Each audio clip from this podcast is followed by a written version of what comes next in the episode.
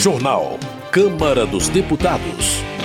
Novo regime fiscal é destaque na pauta de votações desta semana. Deputados aprovam campanhas de conscientização contra a automedicação. Obrigatoriedade de medição da pressão arterial em crianças a partir de 3 anos é aprovada. Boa noite. Os deputados aprovaram o teste do bracinho obrigatório em crianças a partir dos três anos. A reportagem é de Paula Bitar. Uma proposta aprovada pela Comissão de Constituição e Justiça da Câmara torna obrigatória a aferição da pressão arterial, o chamado teste do bracinho, nas consultas pediátricas em crianças a partir de 3 anos de idade. O relator do projeto, o deputado Diego Garcia, do Republicanos do Paraná, afirma que o objetivo é garantir o diagnóstico precoce. Na prática, já é feito pelos pediatras. O que ocorre, o relato de vários pais, é que às vezes o próprio profissional, o médico, médico, na correria, no grande número de atendimentos, ele acaba e pode até vir a esquecer de realizar esse exame. O exame ele é fundamental porque, uma vez feita essa aferição, o teste do bracinho, vai permitir também o diagnóstico precoce de doenças cardiovasculares e outras doenças também. A importância de um diagnóstico e intervenção precoces também é ressaltada pela nefrologista pediátrica Maria Vitória Carmo Penhavel. Segundo ela, a hipertensão contribui para o envelhecimento vascular e a doença cardiovascular, causa importante de mortalidade entre adultos. Fazer o diagnóstico precoce, além de permitir o acompanhamento médico desde cedo, pode ajudar a revelar enfermidades que ainda não manifestaram outros sintomas, mas que provocam pressão alta, como doenças nos rins, no coração, nos vasos, na tireoide, além de alguns tumores e doenças genéticas. A especialista destaca a importância da aferição da pressão e explica consequências da pressão alta. É muito importante lembrar que nos estágios iniciais a hipertensão é assintomática e dependendo da duração da hipertensão e da sua gravidade, pode causar lesões em órgãos, o coração, a gente tem um aumento da espessura da parede do coração, os vasos do sangue, o rim contribui então para a doença renal crônica, os olhos, podemos ter alterações na retina que podem levar a uma redução da visão ou até a cegueira e também alterações em vasos cerebrais, e aí inclui um aumento de risco do AVC. O projeto que torna obrigatória a aferição da pressão arterial nas consultas pediátricas em crianças a partir de 3 anos de idade poderá seguir ao Senado, a menos que haja recurso para análise antes pelo plenário. Da Rádio Câmara de Brasília, Paula Bitar. Comissões. A Câmara instalou uma CPI para investigar a atuação do Movimento dos Trabalhadores Rurais Sem Terra. Eleito presidente da comissão, Tenente Coronel Zuco, do Republicanos do Rio Grande do Sul, explica que o objetivo é descobrir quem financia o MST, bem como o papel do atual governo federal junto ao movimento. Tenente Coronel Zuco espera que a instalação da CPI possa contribuir para a paz no campo e para a valorização do agronegócio como atividade econômica essencial no Brasil. Coronel Crisóstomo, do PL de Rondônia, celebra a instalação da CPI do MST. O parlamentar argumenta que é preciso revelar quem são os financiadores das invasões de propriedades privadas no Brasil. Autor de projeto que prevê punição mais rigorosa para invasores de terra, Coronel Crisóstomo afirma que a pena de detenção de um a seis meses é insuficiente ele defende a prisão de 4 a 8 anos, mais o pagamento de multa.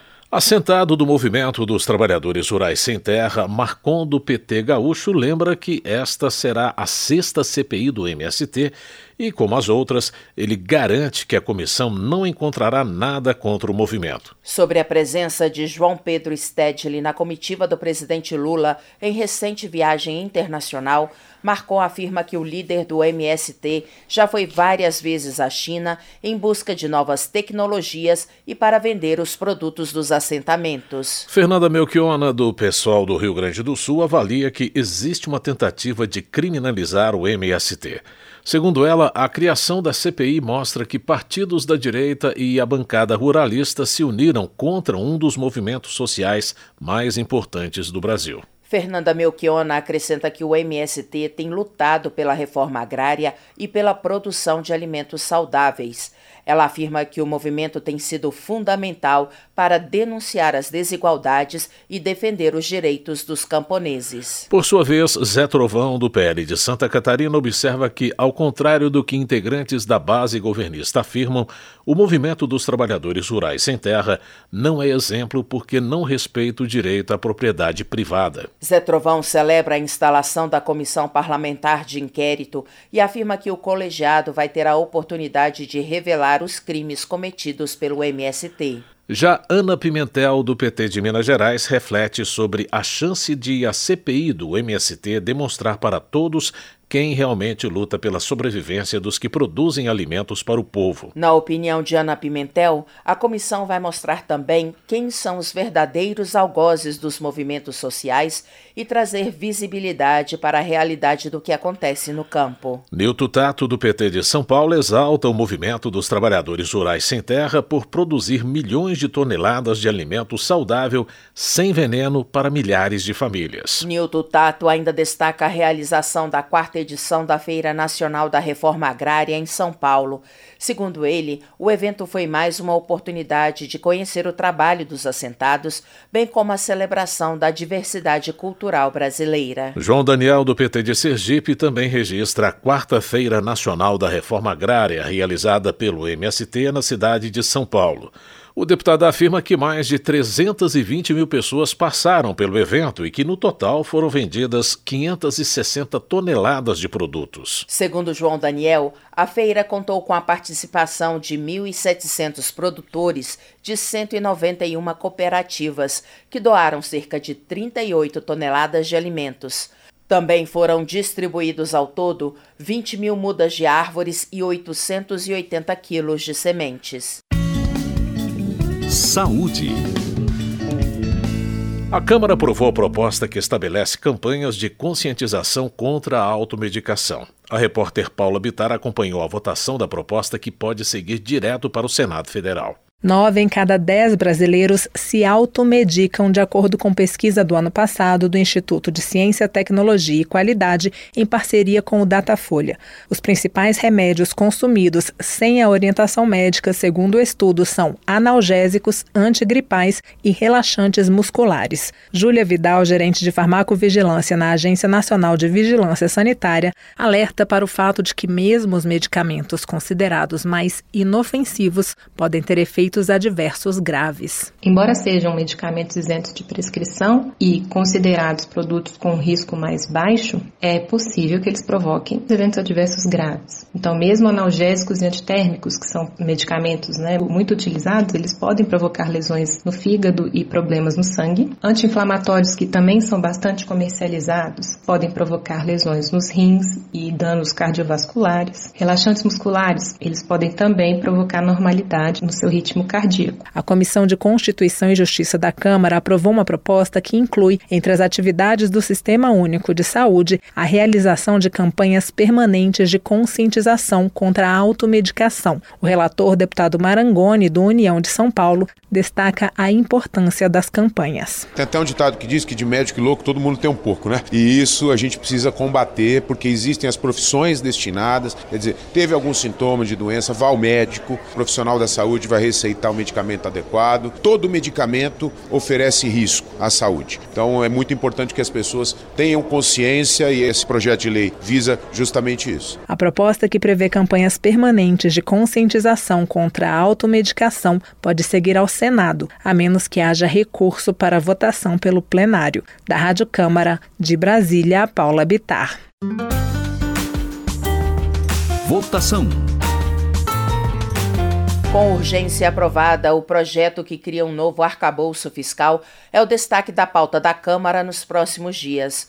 O repórter Cid Queiroz explica essa e outras propostas que podem ser votadas pelos deputados. O destaque do plenário nos próximos dias é a votação do projeto de lei complementar que fixa um novo regime fiscal para as contas da União, a fim de substituir o atual teto de gastos. A intenção é manter as despesas abaixo das receitas a cada ano e, se houver sobras, usá-las apenas em investimentos, a fim de manter sustentável a trajetória da dívida. Os dois maiores blocos partidários da casa votaram pela urgência para a apreciação da matéria, que teve 367 votos favoráveis. O líder do União, o deputado Elmar Nascimento, da Bahia, ressaltou a importância da aprovação da matéria. Nosso bloco, majoritariamente por todos os partidos que o integram, entende que nós estamos votando uma coisa importante para o país, para colocar a economia nos rumos, para reduzir juros, para poder dar a contribuição do parlamento para resolver. Eu queria aqui elogiar o trabalho feito pelo deputado Cláudio Cajado, de ouvir a todos, alterar positivamente o relatório com relação ao texto que foi caminhado pelo governo. Autor de um outro projeto sobre o mesmo assunto, assunto, o deputado Pedro Paulo, do PSD do Rio de Janeiro, defendeu o texto apresentado. O PSD,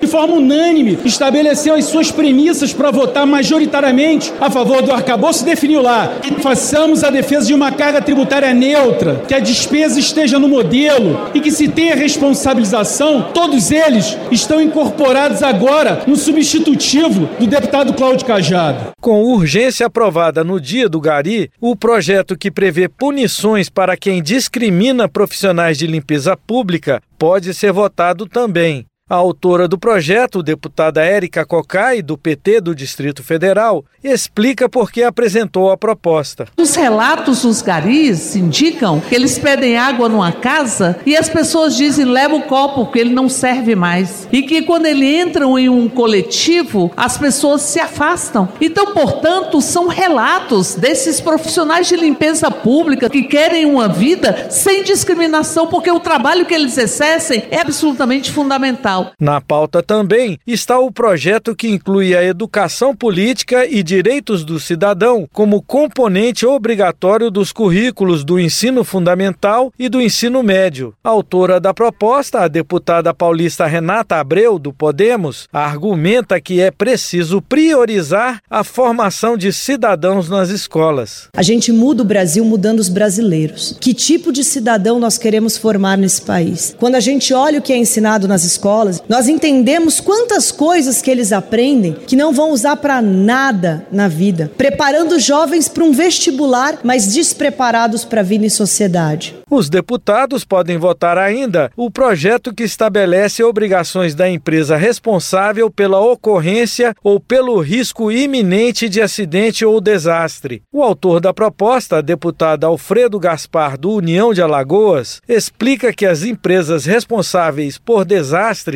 podem ter suas atividades suspensas e indenizar as pessoas atingidas e o município afetado por atividades de risco pelos danos materiais e morais sofridos. Maceió, a capital do estado de Alagoas, desde 2018 vive um grande drama. Mais de 50 mil pessoas foram desalojadas ou desabrigadas de suas residências, comércio, dos seus centros culturais históricos e econômicos. Tudo fruto de uma mineração irresponsável e predatória da Braskem. Esses e outros debates e votações você acompanha no portal da Câmara, na rádio e na TV Câmara, no nosso canal no YouTube e nas nossas redes sociais. Da Rádio Câmara de Brasília, Cid Queiroz.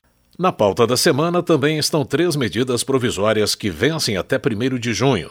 Entre elas, a MP que amplia o prazo para que proprietários rurais peçam adesão ao Programa de Regularização Ambiental. A medida já havia sido aprovada pela Câmara, mas retornou do Senado sem várias emendas incluídas pelos deputados que flexibilizavam a legislação ambiental, principalmente mudanças na lei da Mata Atlântica.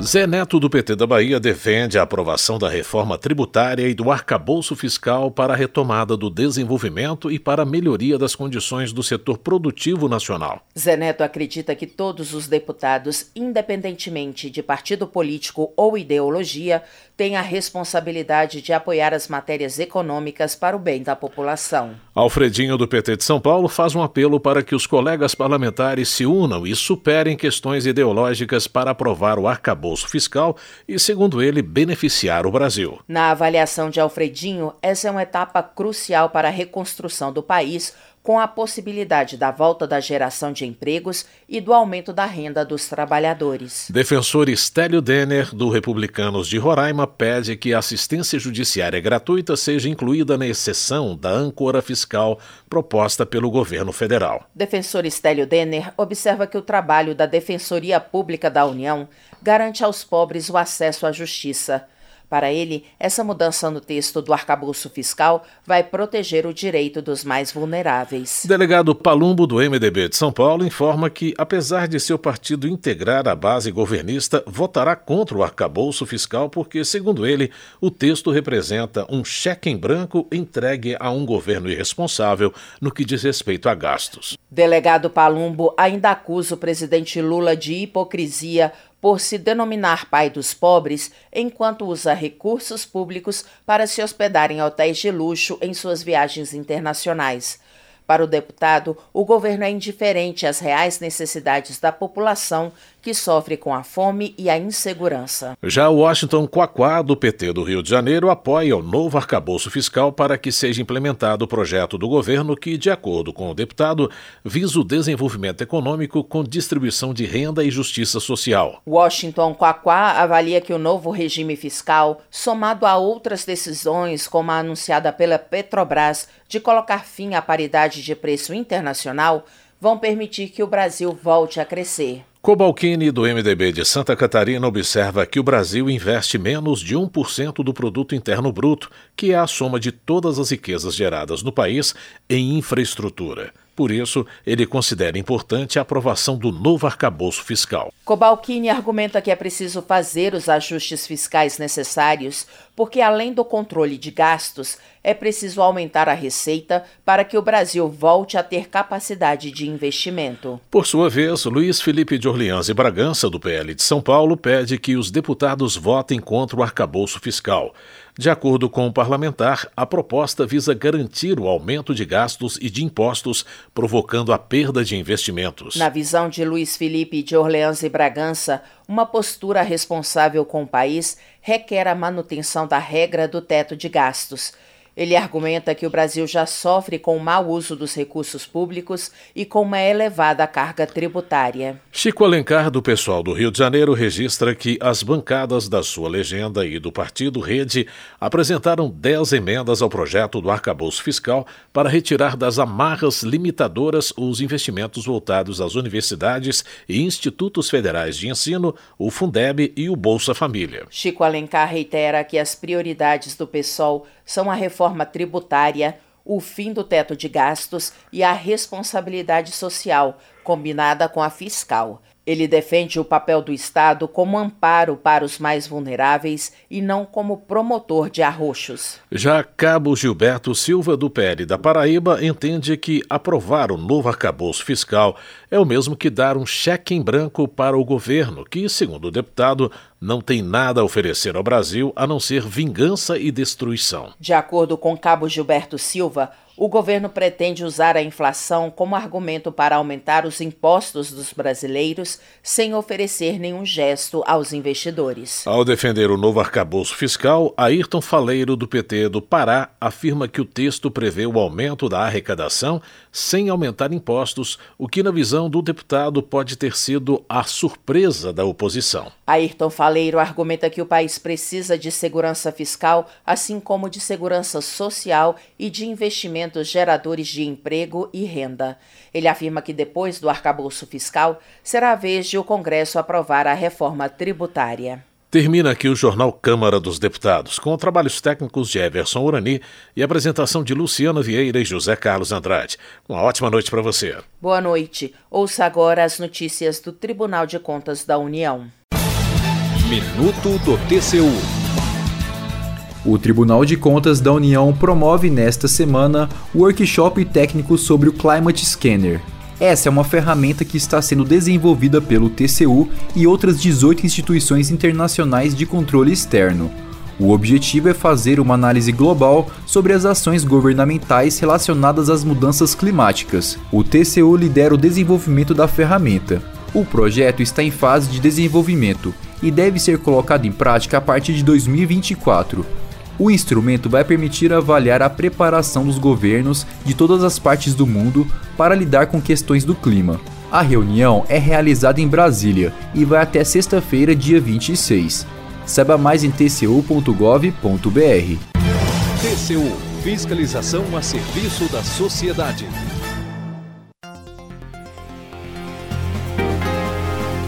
Você ouviu a voz do Brasil. Boa noite.